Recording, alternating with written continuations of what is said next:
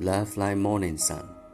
So often, when I'm alone with my thoughts, I feel your presence enter me, like the morning sun's early light, filling my memories and dreams of us with a warm and clear radiance.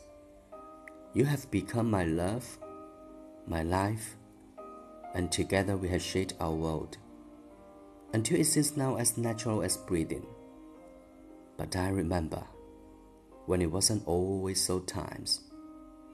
When peace and happiness seemed more like intruders in my life than the familiar companions they are today. Times when we struggle to know each other, but always smoothing out those rough spots until we can to share ourselves completely. We can never rid our lives entirely of sadness and difficult times, but we can understand them together and grow stronger as individuals and as a loving couple. If I don't tell you as often as I'd like, it's because I could never tell you enough that I'm grateful for you, sharing your life with mine, and that my love for you will live forever